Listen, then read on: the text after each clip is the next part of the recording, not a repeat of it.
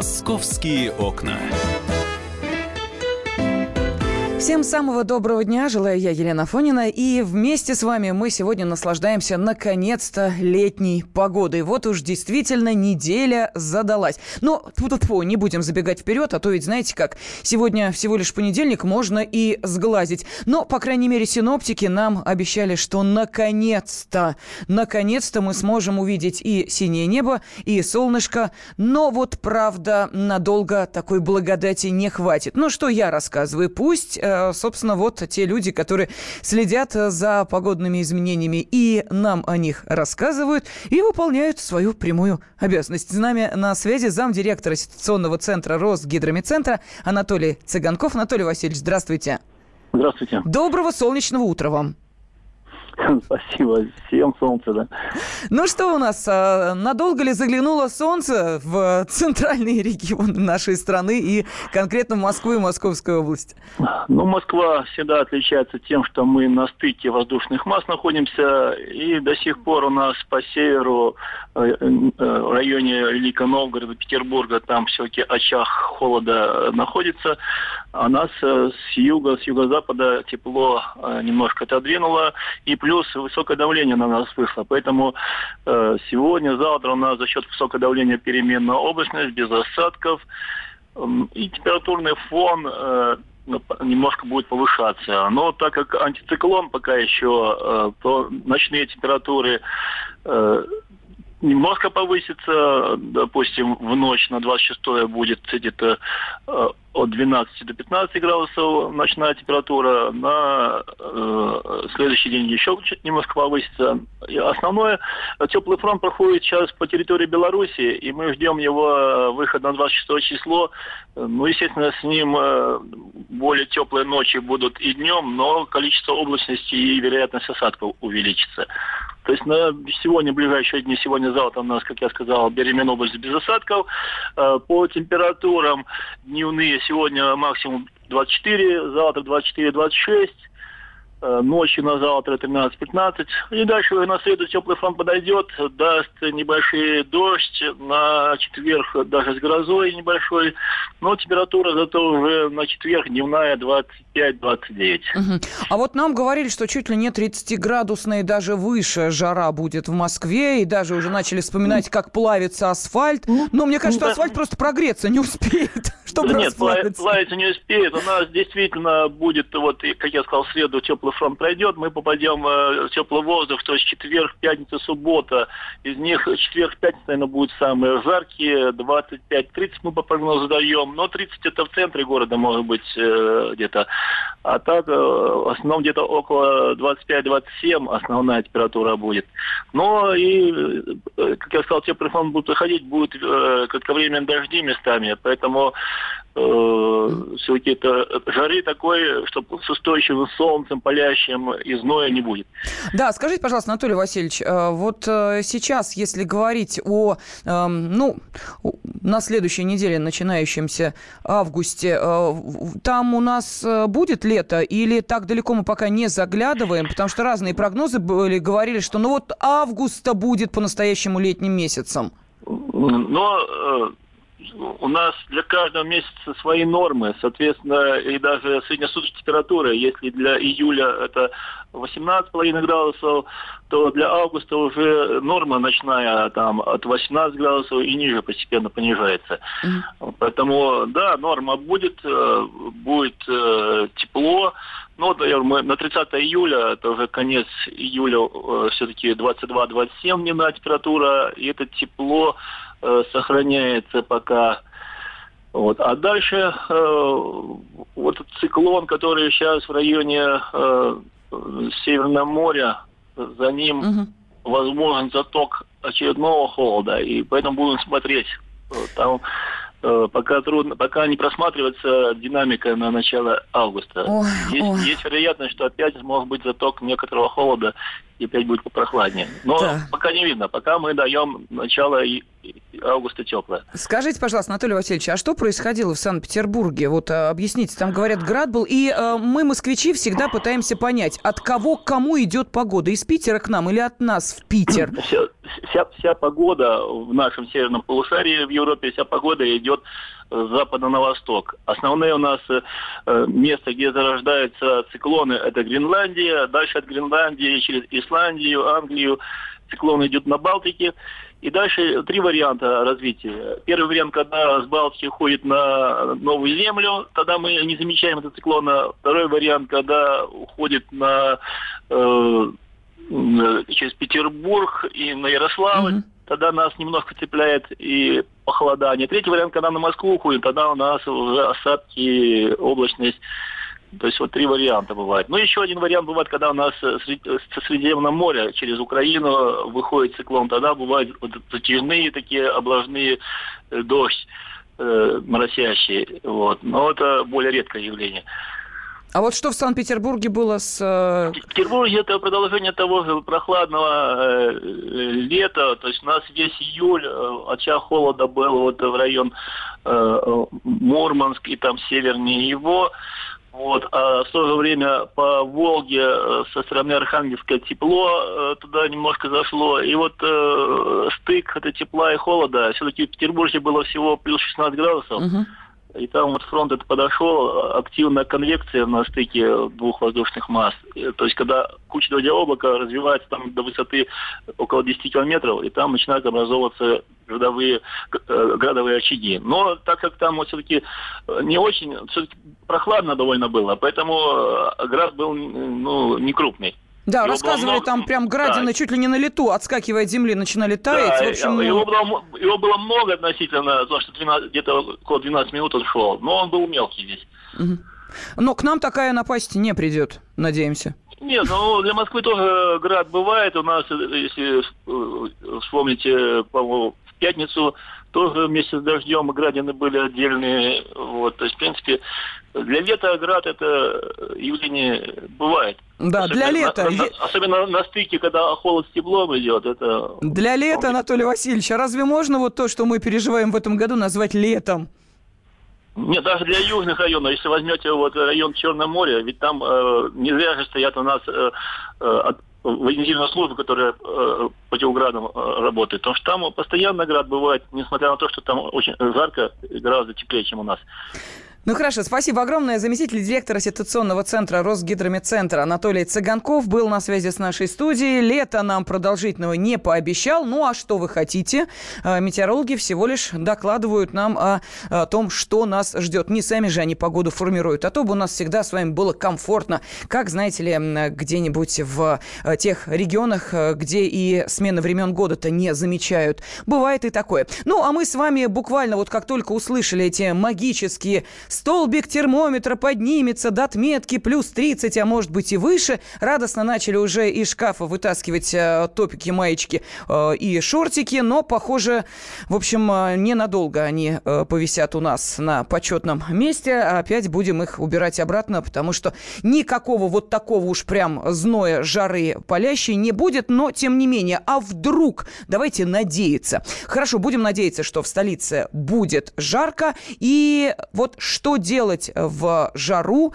Свои рекомендации э, нам сейчас э, обязательно донесет диетолог Алексей Ковальков. Слушайте, принимайте к сведению, а то ведь, знаете, подзабыли уже рекомендации о том, что нужно делать, когда на улице плюс 30 надо поставить на виду у себя бутылку, обмотать ее ярким скотчем. И правило такое, как только прошли мимо этой бутылки, она сразу притягивает взгляд, как яркий предмет. Обязательно выпили из нее один-два глотка сколько считаете нужно. Таким образом вы сможете четко регулировать количество воды, которое вам необходимо для вашего организма. По идее никаких тонкостей нету, а меньше жирного и побольше овощей, вот и все. Идеальный айран, то есть кефир и зелень. Это идеально, потому что там подготовленные белки и все микроэлементы, которые содержатся в зелени, все витамины.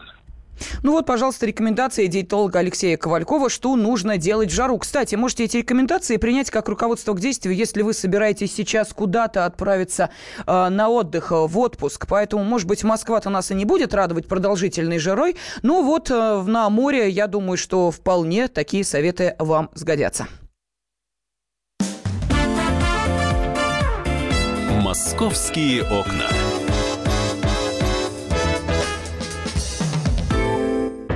Мигранты и коренные жители. Исконно русская и пришлая. Культурные конфликты и столкновения менталитетов. Пресловутый НАЦ-вопрос встает между нами все чаще и острее. Ставим его ребром на радио «Комсомольская правда». Программу «Национальный вопрос» слушайте каждую пятницу после 7 вечера по московскому времени.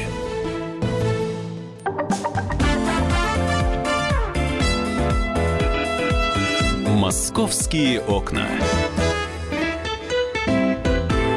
Наконец-то, с начала нынешнего лета сложно припомнить, чтобы хорошая погода без осадков и, э, ну, таких, можно сказать, нелогичных для этого времени года похолоданий продержалась в Центральной России, ну, хоть не, хотя бы дня 3-4 к ряду. Э, Причем говорят о том, что... Э, у нас э, вообще с, в этом сезоне с э, температурой что-то, ну, совсем не то. И по данным синоптиков, в первые 20 дней июля температура воздуха оказалась ниже нормы почти на градус. И выпала почти месячная норма осадков, около 90 миллиметров.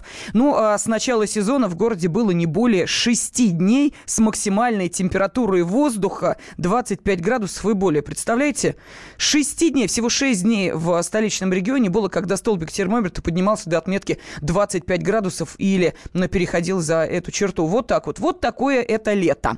Ну, а теперь э, нам пообещали, что все-таки несколько жарких дней в столице будет, но без продолжительной перспективы. Так что давайте, те, кто хочет быстро схватить э, свою порцию солнца, не забывать и о правилах безопасности.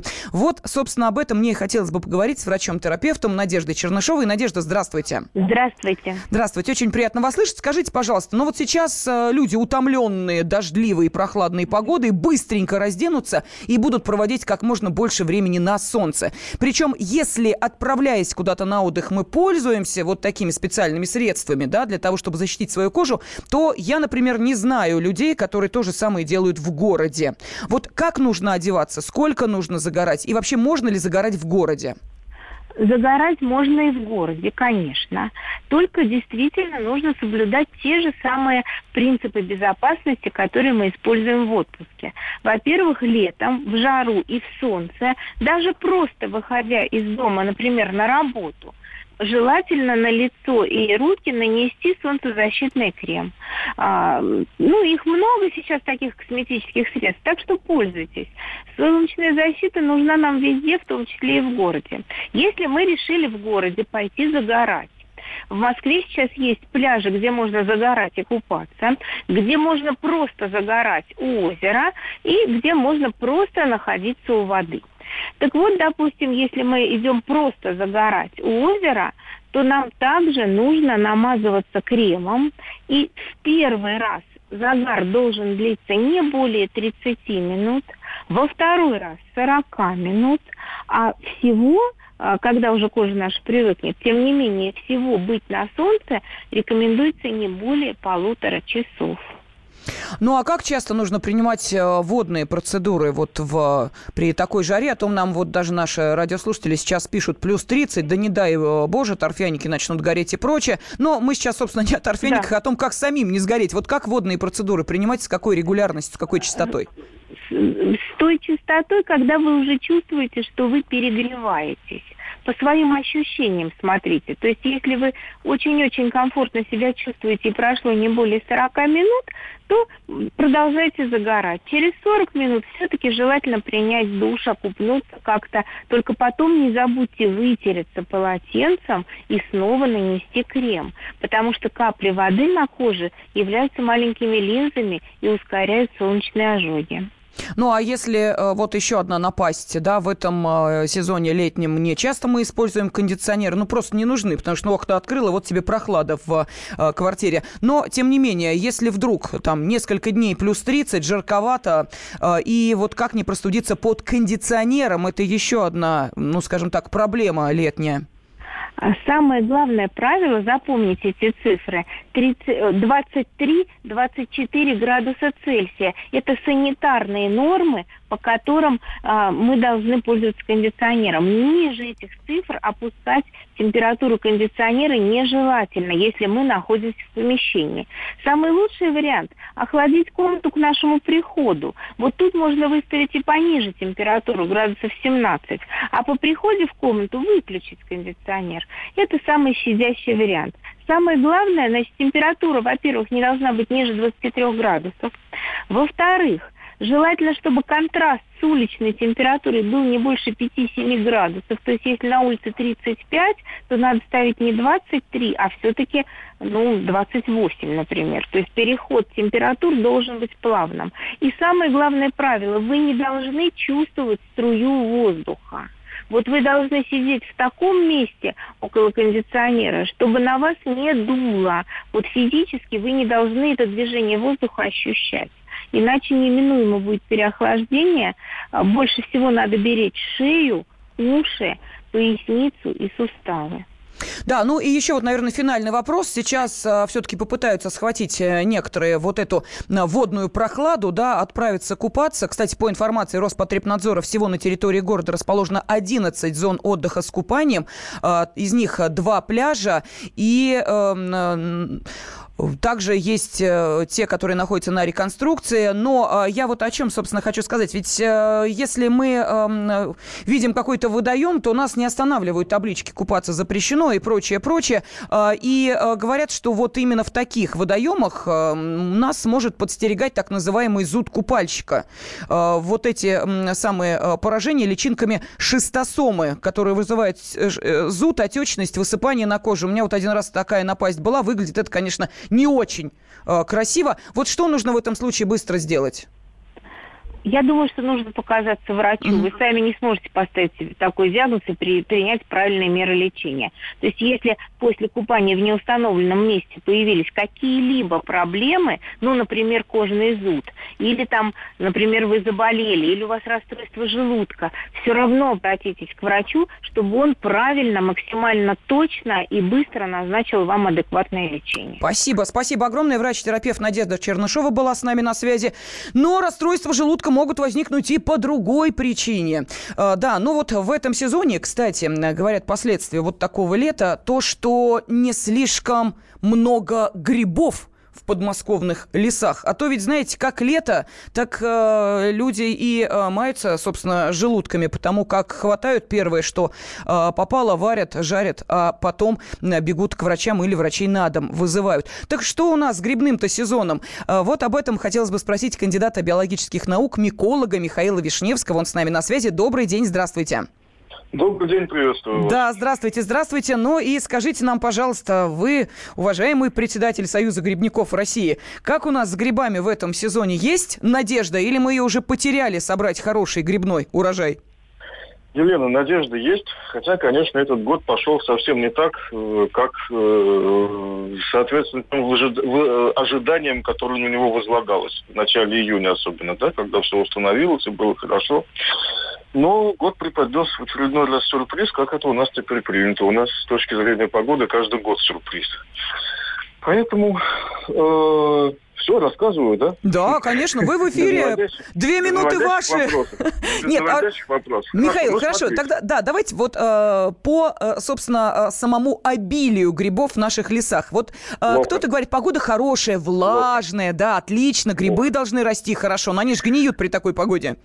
Ну, грибы, конечно, не гниют, это совсем неправильно. Значит, народ интуитивно хороший рост травы, которая в такую погоду действительно колосится, интуитивно переносит на грибы, они это делать совершенно не обязаны, потому что они не трава.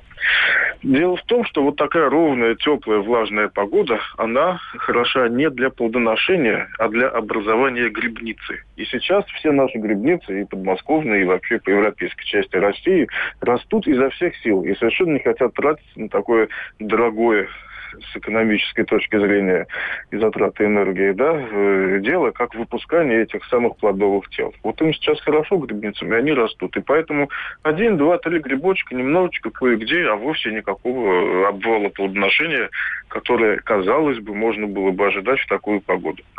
Чтобы грибы пошли расти, нужна так называемая влага, температурная провокация. Это я не выругался, это я описал условия, когда все должно смениться таким образом, чтобы произошел стимул плодоношения и остановка роста грибницы.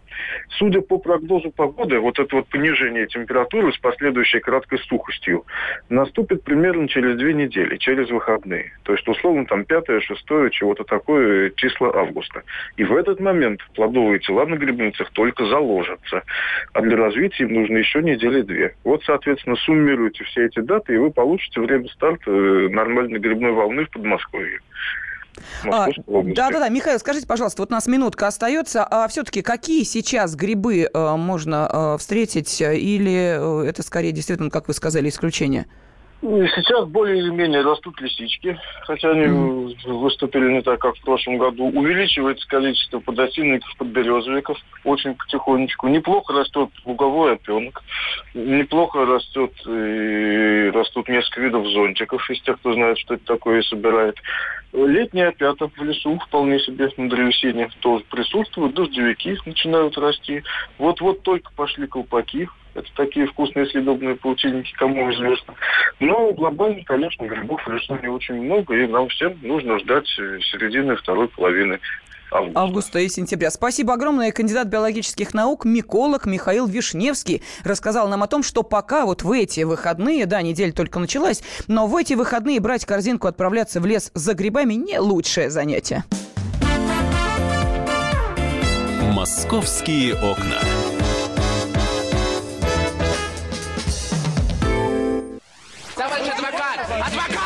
Спокойно, спокойно. Народного адвоката Леонида Альшанского хватит на всех. Юридические консультации в прямом эфире. Слушайте и звоните по субботам с 16 часов по московскому времени.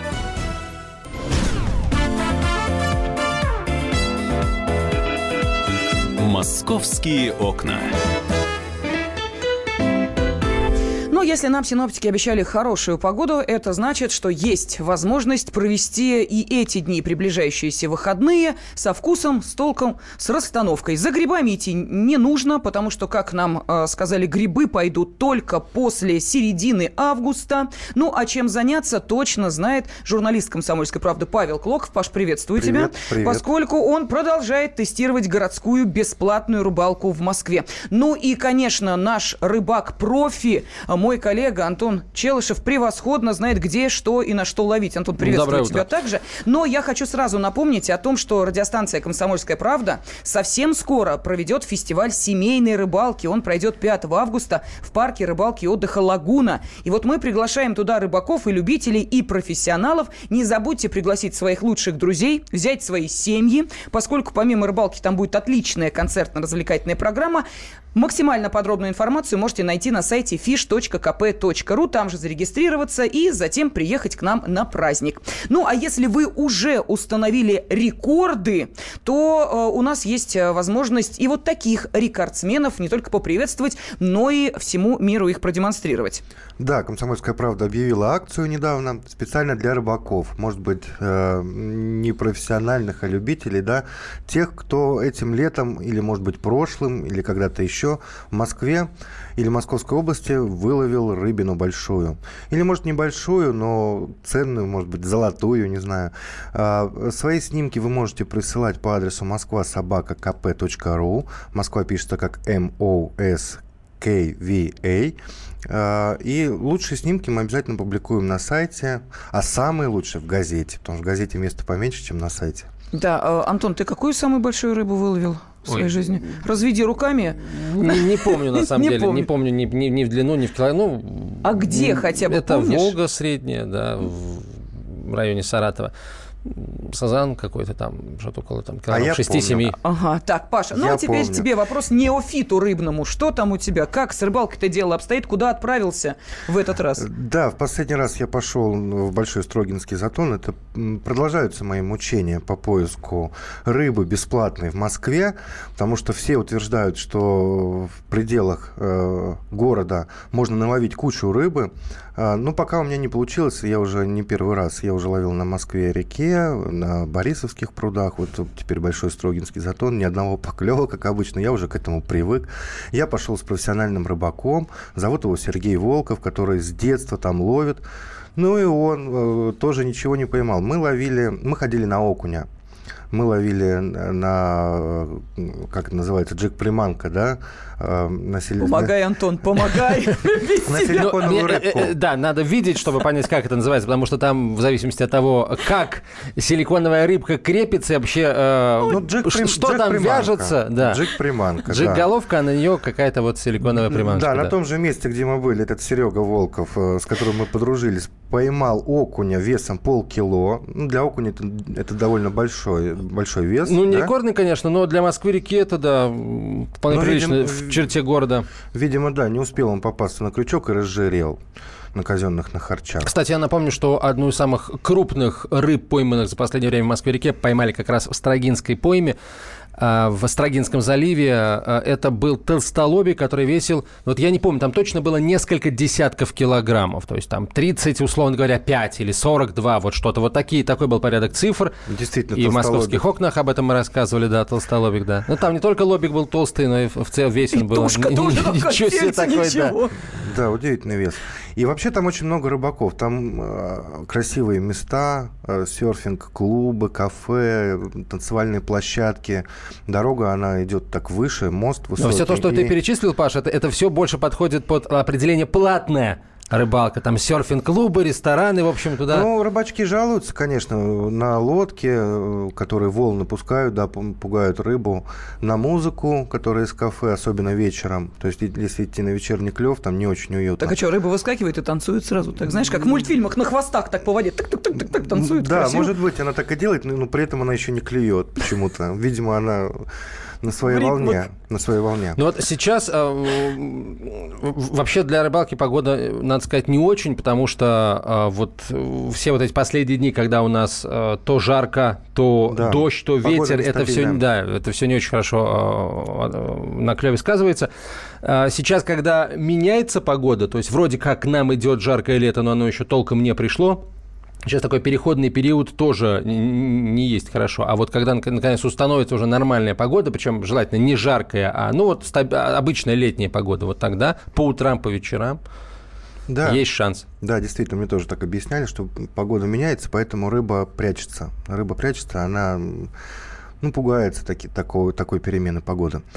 Вот. А вообще э, на берегах Большого Строгинского затона э, очень много рыбаков и там они даже дерутся.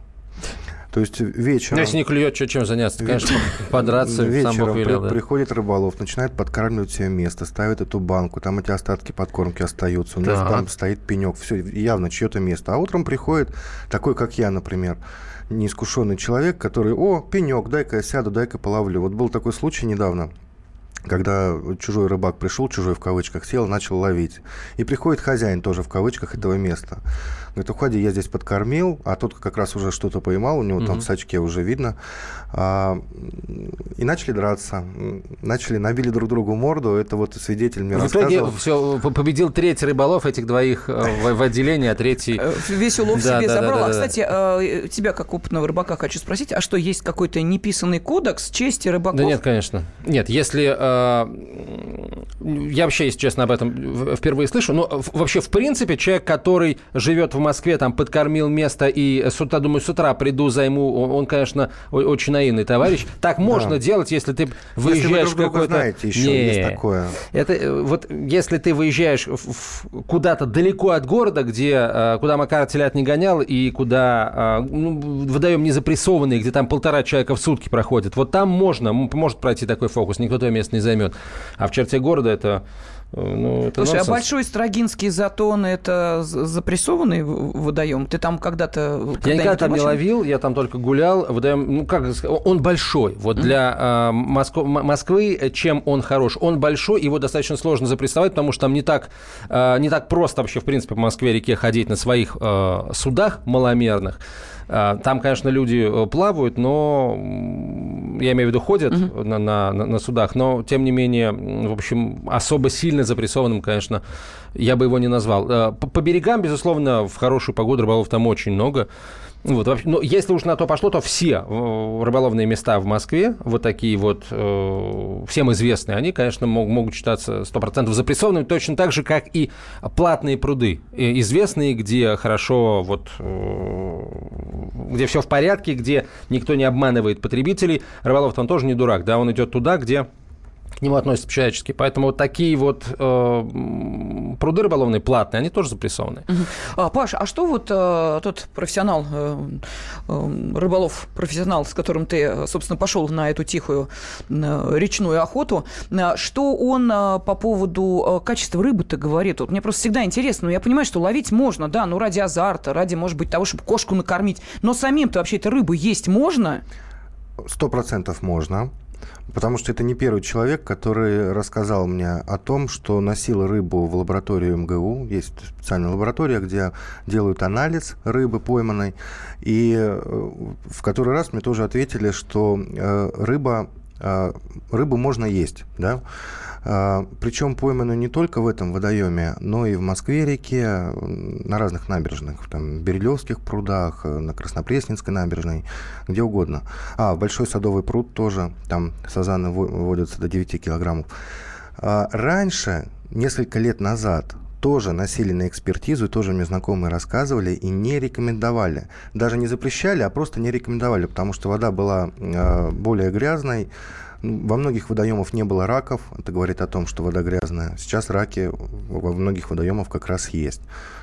Не вру я, Антон? Нет, есть, безусловно. И э, вот, мне кажется, еще чуть-чуть, и специалисты будут рекомендовать да. есть рыбу из московских все идет водоемов. К тому, все идет к тому. Слушайте, ну, ну это как-то конечно... расходится с э, теми э, визуальными впечатлениями, которые ты получаешь, когда смотришь на Москва-реку, на а... Яузу, как они выглядят, думаешь, боже мой, вот э, неужели э, рыбу, выловленную из э, вот этих водоемов, можно употреблять в пищу? Ну, потому что у нас сложился такой стереотип, что Москва-река – это нечто страшное страшное, что можно подгонять машину, набирать ведром воду и в бензобак заливать. На самом деле не все так страшно. Э, сейчас с закрытием многих заводов э, вода действительно стала чище. Паша, э, куда ты в следующий раз собираешься отправиться? Ты по-прежнему... На фестиваль семейной рыбалки. Понятно, это безусловно. А если говорить о вообще, московских водоемах вообще диких... мне понравилось, конечно, на платной рыбалке, но там надо да, платить деньги. Это да, на ВДНХ, да? Да, я был ага. на ВДНХ, поймала сетра, 2 килограмма. Уже, небось, слопал?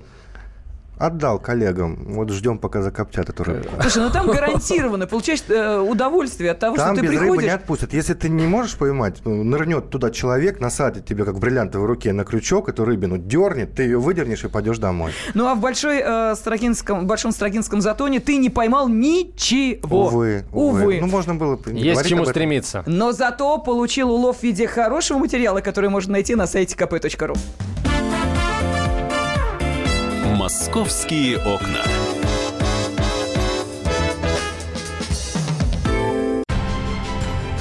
Будьте всегда в курсе событий. Установите на свой смартфон приложение «Радио Комсомольская правда». Слушайте в любой точке мира. Актуальные новости, эксклюзивные интервью, профессиональные комментарии. Доступны версии для iOS и Android. «Радио Комсомольская правда» в вашем мобильном.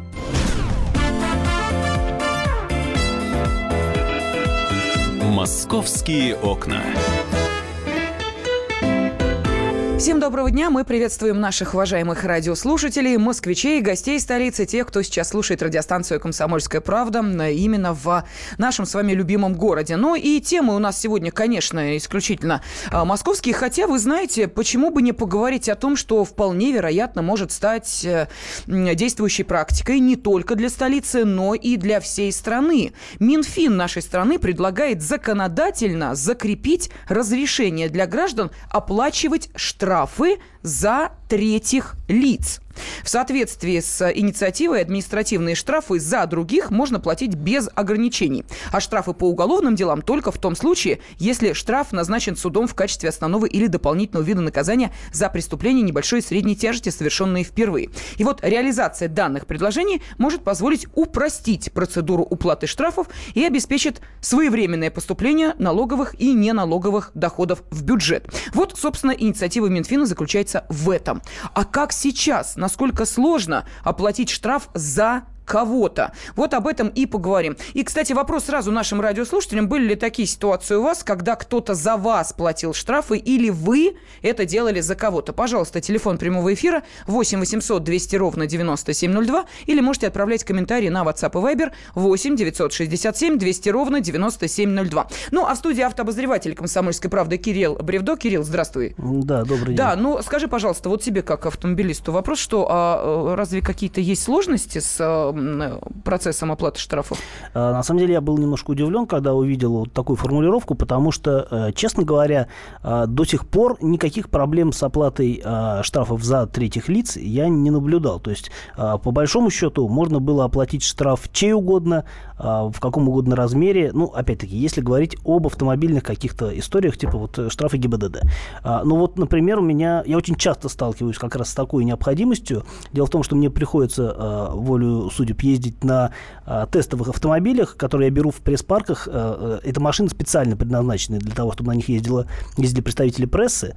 Так вот, эти машины, разумеется, они оформлены на э, юридические организации, то есть на представительство автомобильных компаний. Соответственно, штраф, э, ну, нарушения иногда случаются, ну, как бы это жизнь. Uh-huh. А, и, разумеется, штраф приходит не мне, потому что, ну, ГИБДД даже не знает, кто был за рулем. Штраф приходит на организацию. Соответственно, а, люди, которые управляют пресс-парком или имеют к этому какое-то отношение, они присылают штраф мне, говорят, вот, а, нам пришел штраф, оплати, пожалуйста. Я говорю, окей. А дальше, в общем-то, я оплачиваю штраф за организацию, я не являюсь ни сотрудником организации, не стою, как правило, с ними ни в каких отношениях, а, за исключением тех случаев, когда, ну, приходится подписывать какой-то договор, но это скорее вот исключение, нежели правило.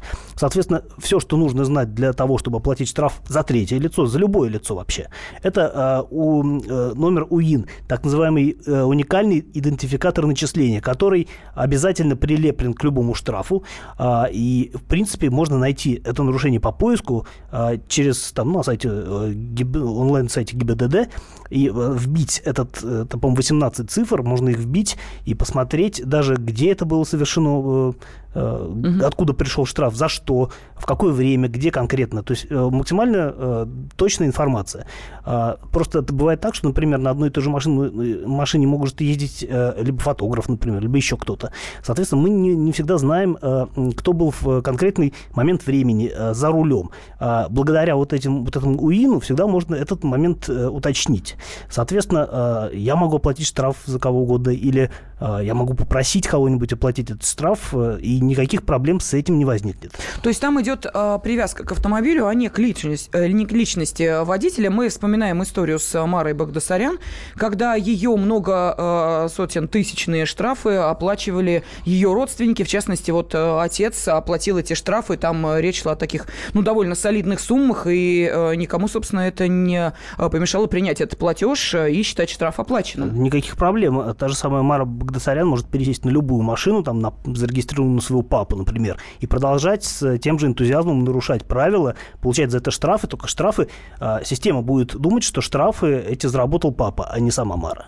Да, но я хочу обратиться к нашим радиослушателям. Вот как вы считаете, на дорогах это вообще станет безопаснее, если штрафы за нарушителя будет платить другой человек? Ну, правда, сейчас такая практика существует, и никому вроде как она не мешает. Вы, вот мы просто хотим понять, насколько предложение Минфина а, вообще имеет отношение к реальному положению дел. Вы за кого кого-то штрафы платили или за вас, может быть, кто-то штрафы платил? Возникали ли какие-то проблемы с э, оплатой штрафов? Может быть, потом они приходят повторно, я не знаю, или у вас платеж не принимали, или налоговая не видит этого платежа. Ну, ситуации бывают разные. Пожалуйста, можете позвонить по телефону 8 800 200 ровно 9702 или отправить сообщение на WhatsApp и Viber 8 967 200 ровно 9702. Ну и, конечно, мы хотели бы услышать комментарии э, наших уважаемых экспертов. Вот что по поводу этой инициативы Минфина сказал председатель Национального антикоррупционного комитета Кирилл Кабанов. Проблема в том, что большое количество инвалидов, огромное количество стариков, за которых платят родители,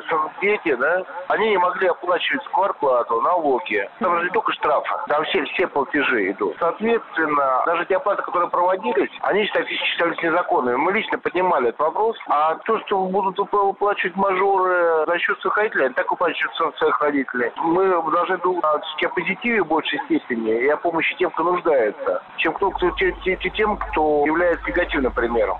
Ну вот мы сейчас слышали мнение председателя Национального антикоррупционного комитета Кирилла Кабанова. Ну и вот, э, видите, Кирилл, хоть одну составляющую мы уже вытянули. Это, оказывается, нужно тем, у кого счета заблокированы, кто платить не может.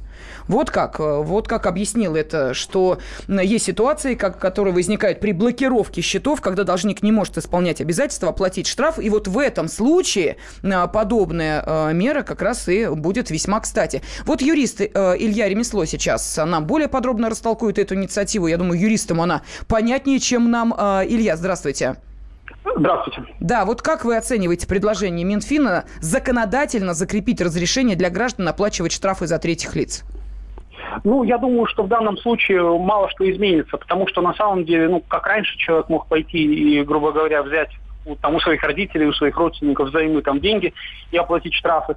Ну, теперь эти же родственники там смогут оплачивать э, эти же штрафы, но, но, но только напрямую. Но тут такой есть еще момент, э, что, конечно, это должно не, не повлиять на, э, на исполнение наказаний. Потому что если мы теперь говорим, что штрафы могут оплачивать другие люди, то, наверное, нужно обратить внимание на то, чтобы вот, э, ну, вот известные есть вещи, да, когда совершается какое-то административное правонарушение, выписывается штраф, да, и получается, что человек таким образом не несет, по сути, никакой юридической ответственности. И тогда, наверное, нужно уже обращать внимание на то, что если выписывается штраф, то и, э, там суд должен уже, учитывая, что штраф может быть оплачен другими лицами, обращать внимание на необходимость применения и других каких-то мер воздействия, там, например, там, э, там арест, там еще что-то, если такая норма, конечно, там э, законом допускается. То есть я к чему говорю, что э, не должно оставаться никакое административное правонарушение безнаказанным в любом случае. Но если у человека просто нет денег, штраф на него наложен. А, и а, перед тем же а, судом, собственно, он должен отчитаться, выполнить решение суда, этот штраф оплатить. И, наверное, главное здесь, чтобы вот это наказание наложенное на него было исполнено. И кто будет оплачивать, какая разница? Он ли, должник ли, его семья ли? Но в любом случае это финансовое бремя должно каким-то образом быть исполнено. Вот оно и исполняется. И не все ли равно, кто это делает? Нет, в принципе, да. Я, я-то тоже считаю, что э, хорошо, если штрафы, э, если эта норма повысит исполняемость именно собираемость mm-hmm. штрафов в бюджет. Но, не знаю, я не уверен, честно говоря, просто, что если у человека там есть деньги, э, и что он там, если у него нет денег, и он не пошел к родственникам и не занял эти деньги, чтобы оплатить штрафы, э, что эта норма что-то вот кардинально переменит. Да, вот Потому нам, что ведь э, кстати, то же самое, по, по поводу счету. вот этих карт, нам Сергей вот сейчас из Москвы написал, что все платежи, не только штрафы, но и ЖКХ, детсад, налоги оплачивают через приложение, не только своей картой, но и картой жены, картой мамы, никаких вопросов не да, возникает. Да, Естественно, дистанционно все это можно делать. Э, если вы не идете в банк, а делаете это дистанционно, никаких вопросов ни у кого Тогда не Тогда зачем? Зачем инициатива Минфина, мы понять не можем. Ну, ну, ну, видимо, вот, понимаете, людям нужно что-то придумать, показать какую-то активность. Что вот э, у нас, вот у нас штрафы не собираются, давайте мы сейчас примем новый закон, они будут собираться. На самом деле, они как, э, э, как они были на том же уровне, а, они так и останутся, и ничего не изменится. На Спасибо деле. огромное. Вот Юрист Илья Ремесло был с нами на связи. Продолжим через две минуты. «Московские окна».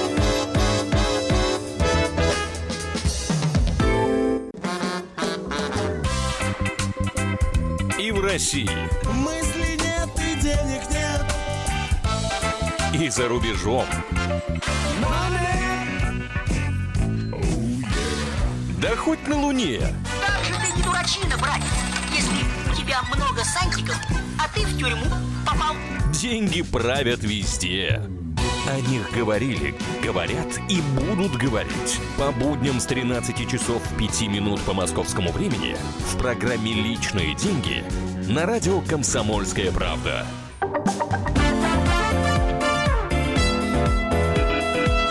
«Московские окна»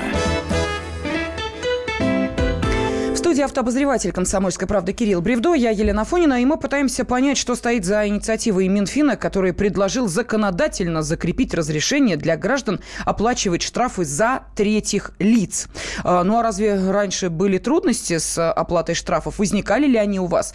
Вы-то за кого-то штрафы оплачивали, или, может быть, кто-то это делал за вас. Пожалуйста, 8 800 200 ровно 9702, телефон прямого эфира, или можете прислать свой комментарий на WhatsApp и Viber 8 967 200 ровно 9702. Олег, добрый день, здравствуйте, мы вас приветствуем.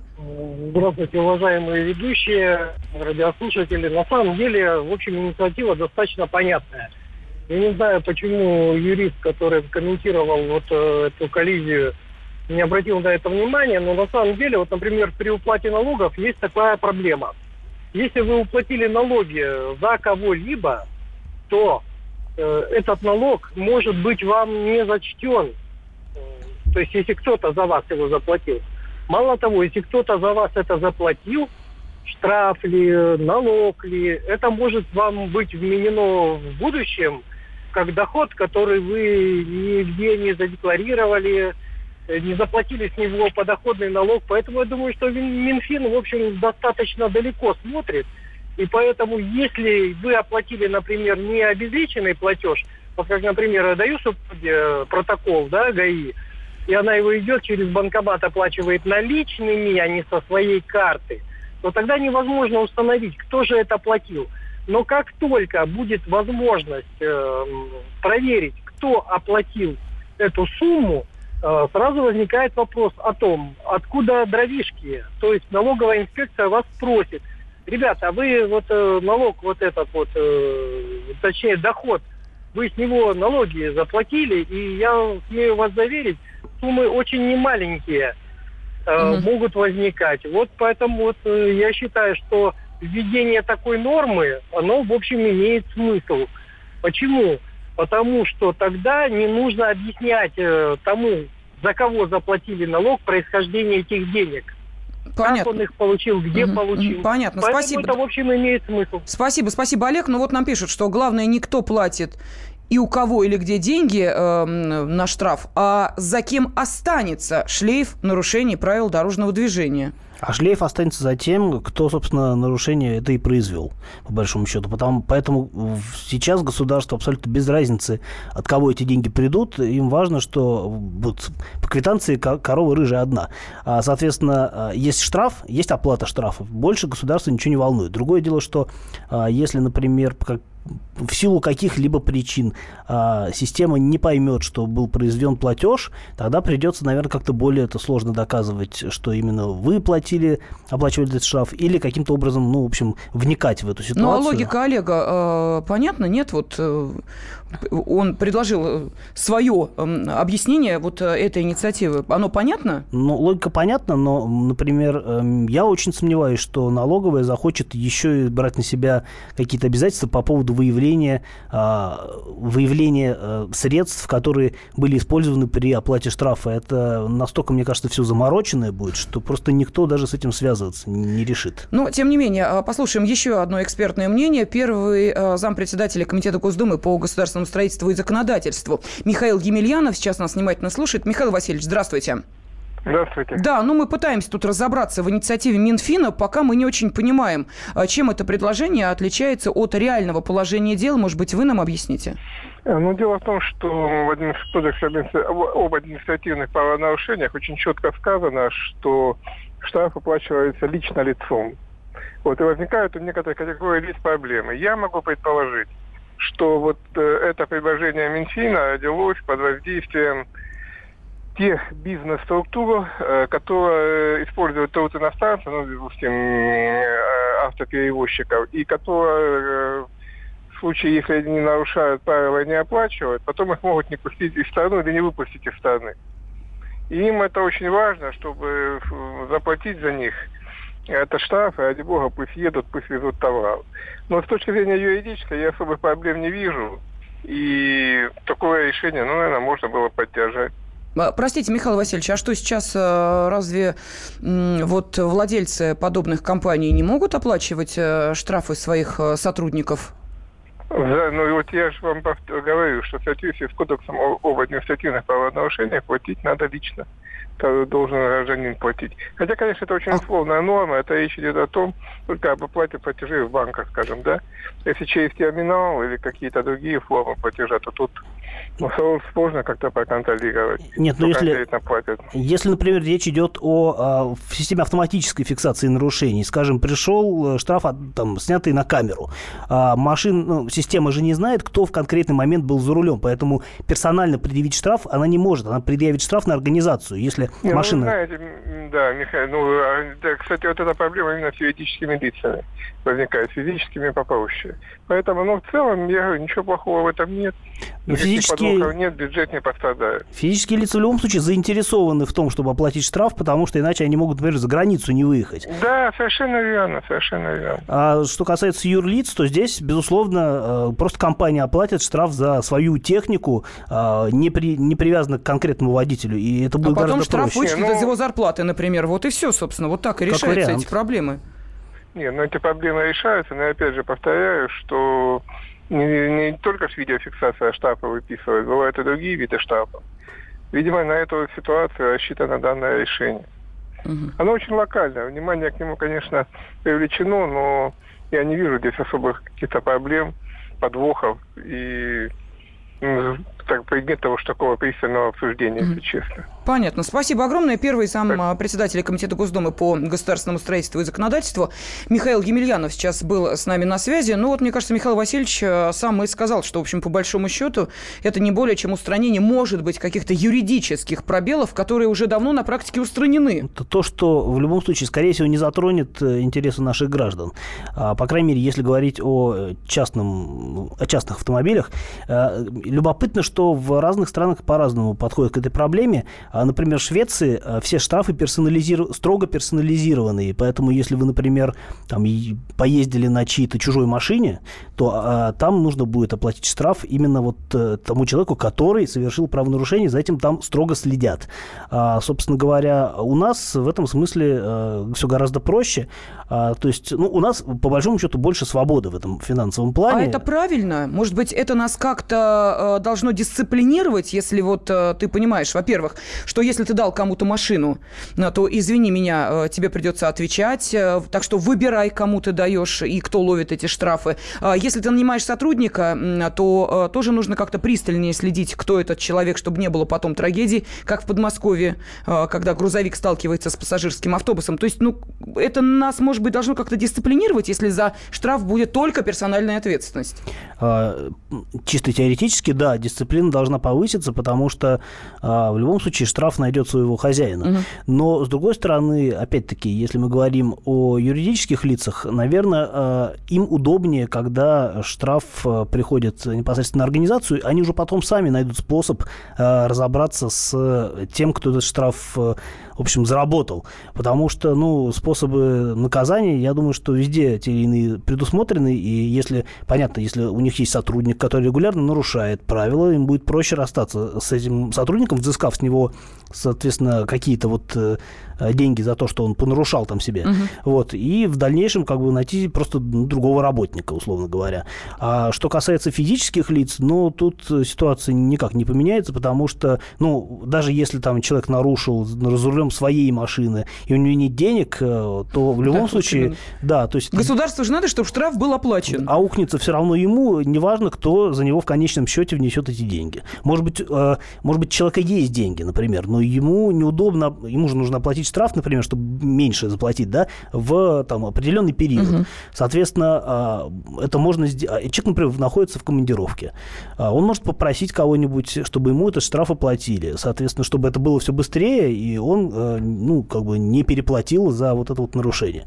А, я не вижу здесь ничего плохого, на самом деле. Ну, я думаю, что и наши радиослушатели тоже придерживаются абсолютно той же точки зрения, потому что, по большому счету, предложение Минфина ничего не изменяет в реальном существующем положении дел, что, еще раз напомню, прекрасно э, доказала история с Марой Багдасарян, э, когда за нее оплатили штрафы ее родственники, и никого абсолютно это не смутило, и никто не выступил с какими-то претензиями от чего это, собственно, не она сама эти штрафы оплачивает. А, так что, может быть... Э, ну, это не совсем показательный случай, потому что даже если бы она сама оплатила эти штрафы, явно было понятно, что у нее есть на это деньги, и, собственно, ее э, как бы финансовая кара совершенно не учит жизни.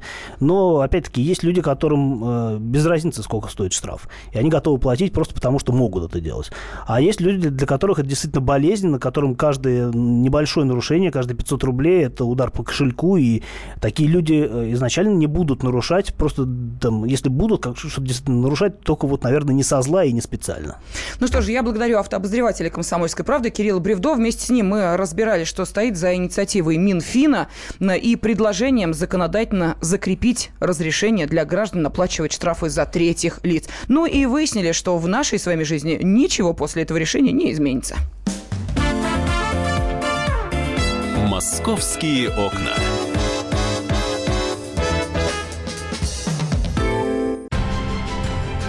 Будьте всегда в курсе событий. Установите на свой смартфон приложение «Радио Комсомольская правда». Слушайте в любой точке мира. Актуальные новости, эксклюзивные интервью, профессиональные комментарии. Доступны версии для iOS и Android.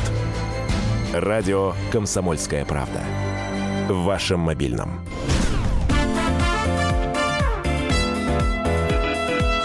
«Московские окна» студии специальный корреспондент «Комсомольской правды» Александр Рогоза. Саш, приветствую тебя. Да, привет. Я Елена Фонина. И давайте вернемся к тому, что происходило на прошлой неделе, 21 июля, на встрече с президентом нашей страны Владимиром Путиным в Сочи. А, дети, ну, во-первых, задавали очень интересные вопросы, и в том числе, общаясь с президентом, еще и высказывали а, свои пожелания относительно того, вот, что нужно изменить в жизни. Такой серьезный разговор на равных был.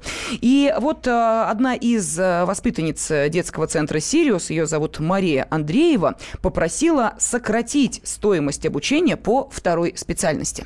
Сейчас э, мне пришло сообщение от э, моего педагога, с которым я занималась в Сириусе. Вот я безумно счастлива, потому что действительно для моей семьи очень тяжело было бы оплачивать вторую специальность, потому что это большие деньги. Раньше я занималась на фортепиано, как на бюджете, а по скрипке я платила. Это было с первого по седьмой класс в центральной музыкальной школе. То есть я по скрипке была как стажер. Потом я перешла в Гнесинку по фортепиано и платила там, а на скрипке училась на бюджете в школе. И сейчас я поступила, чтобы получить диплом, потому потому что мне нужен диплом и по фортепиано, чтобы я смогла и преподавать, и как-то, ну, иметь два диплома. Но вот они сказали, тогда плати большие суммы, а там около 390 тысяч в год. Вот, я не из очень богатой семьи.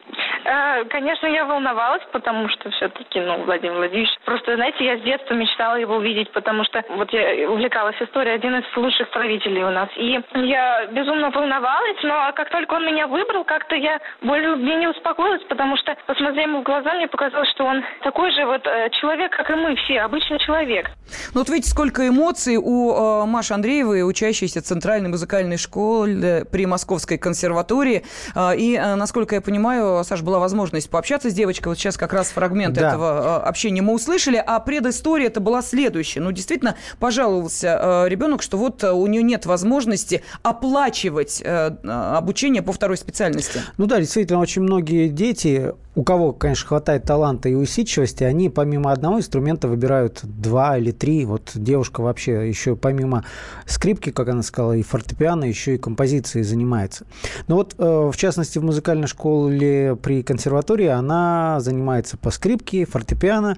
И у нее сейчас как раз тот период, когда она выходит на диплом, так скажем, то есть по двум специальностям может получить диплом. И если раньше она по фортепиано получала дополнительные уроки и небольшие суммы платила, то теперь им выставили действительно ее родителям счет. Э, но вот папа скорректировал сумму, она сказала 390 тысяч, папа сказал 340 в год. Но тем не менее, серьезные, ну, серьезные, серьезные деньги. деньги, тем более, что семья у нее, как она сказала, не богатая. Ну, к слову, отец э, замдекана э, факультета глоб... глобальных процессов МГУ, а мама домохозяйка по профессии биолог, но вот после рождения детей занимается семьей, что называется.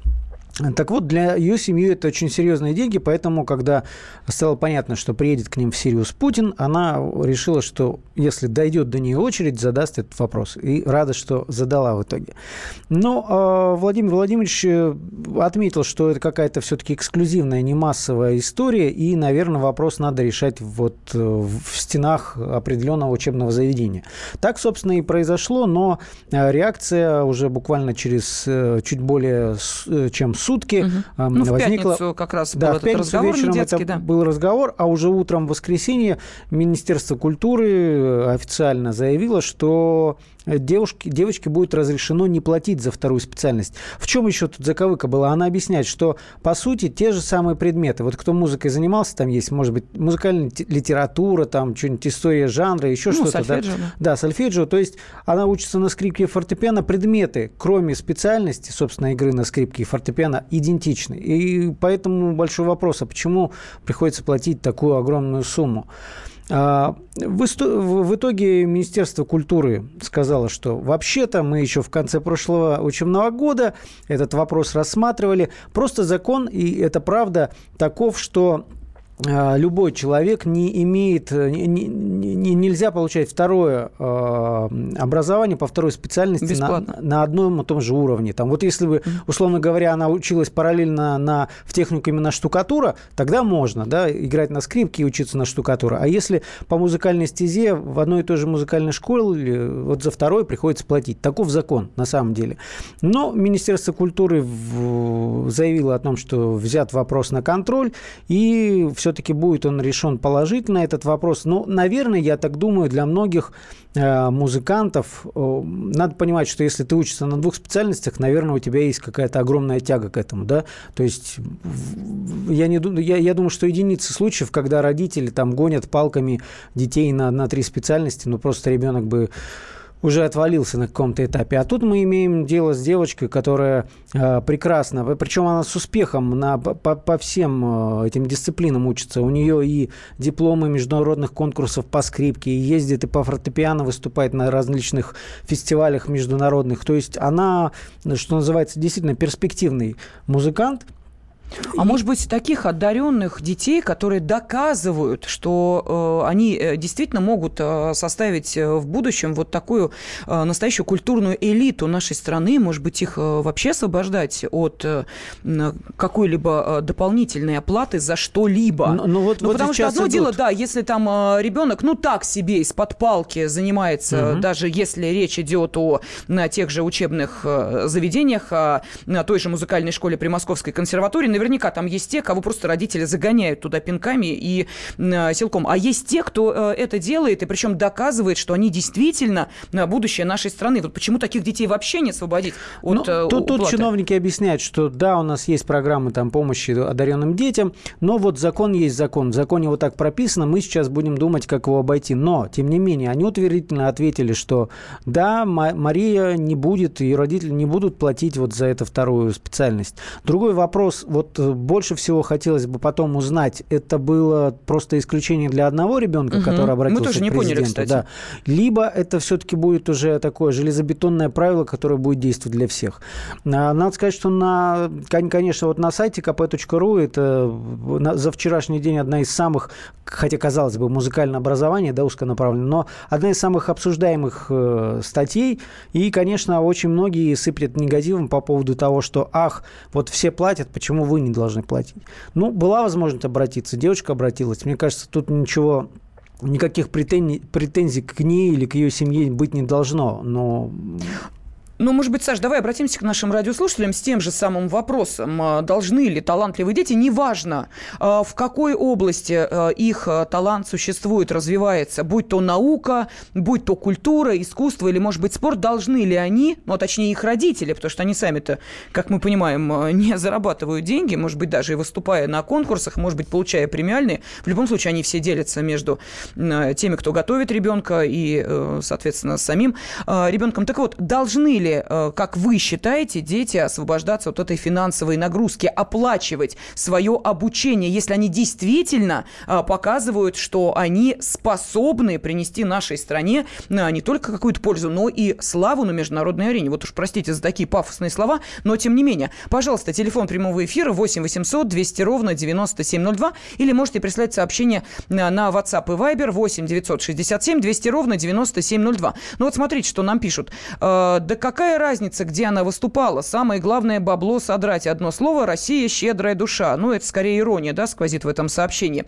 Далее, э, такая сумма 350 тысяч в год за образование. Это вообще несусветная сумма. Особо одаренных детей, конечно, должны учить бесплатно. Вот так считает наш радиослушатель. Вы согласны с этим мнением? Должны ли одаренные дети учиться бесплатно? И неважно, вторую они осваивают специализацию, третью, пятую. Есть вундеркинды, которые, я не знаю, там могут сразу, по-моему, на нескольких факультетах в одном вузе обучаться. Да, таких единицы. Но и представляете, сколько должны заплатить родители такого ребенка, если он хочет и физику, и химию, и биологию осваивать, например, в МГУ. И мама дорогая, ему говорят, нет, извини, дорогой, за каждый из этих вот э, курсов ты должен платить отдельно. И кто-то скажет, ты правильно, а почему, собственно, а, все встают а, в один ряд, а этот из него выбивается? Ну, ты сейчас говоришь о высшем образовании, а тут, я думаю, что она потом с возрастом определилась, получив эти а, аттестаты о выпуске из музыкальной школы. То есть это не высшее образование пока еще. Саша, а это абсолютно та же логика. Ты в любом случае платишь, неважно, за высшее или за специальное образование. То есть здесь в данной ситуации она может дальше идти куда-то, а может этим ограничиться и прекрасно завоевывать призы на международных конкурсах, но, что называется, осадочек денежек остался, потому что деньги 350 тысяч, как ты сказал, ну вот я со слушателями ну, это согласна. Это тысяч, тысяч по 30 в месяц, с учетом даже летних каникул, да, там, если на, на 9 месяцев разделить еще больше. Ну, для большинства, конечно, сумма вообще. Мы, мы же не думали, что мы не знали, что в музыкальных школах такие огромные деньги могут просить.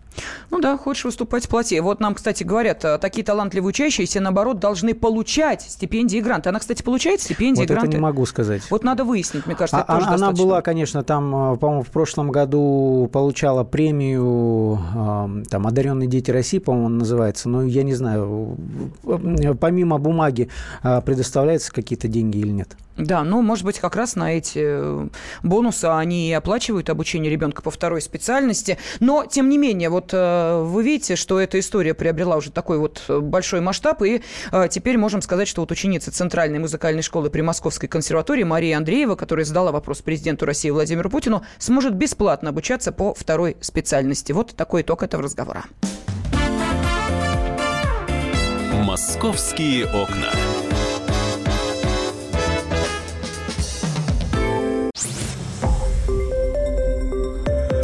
Радио «Комсомольская правда». Более сотни городов вещания и многомиллионная аудитория. Калининград 107 и 2 FM. Эм. Кемерово 89 и 8 FM. Эм. Красноярск 107 и 1 FM. Эм. Москва 97 и 2 FM. Слушаем всей страной.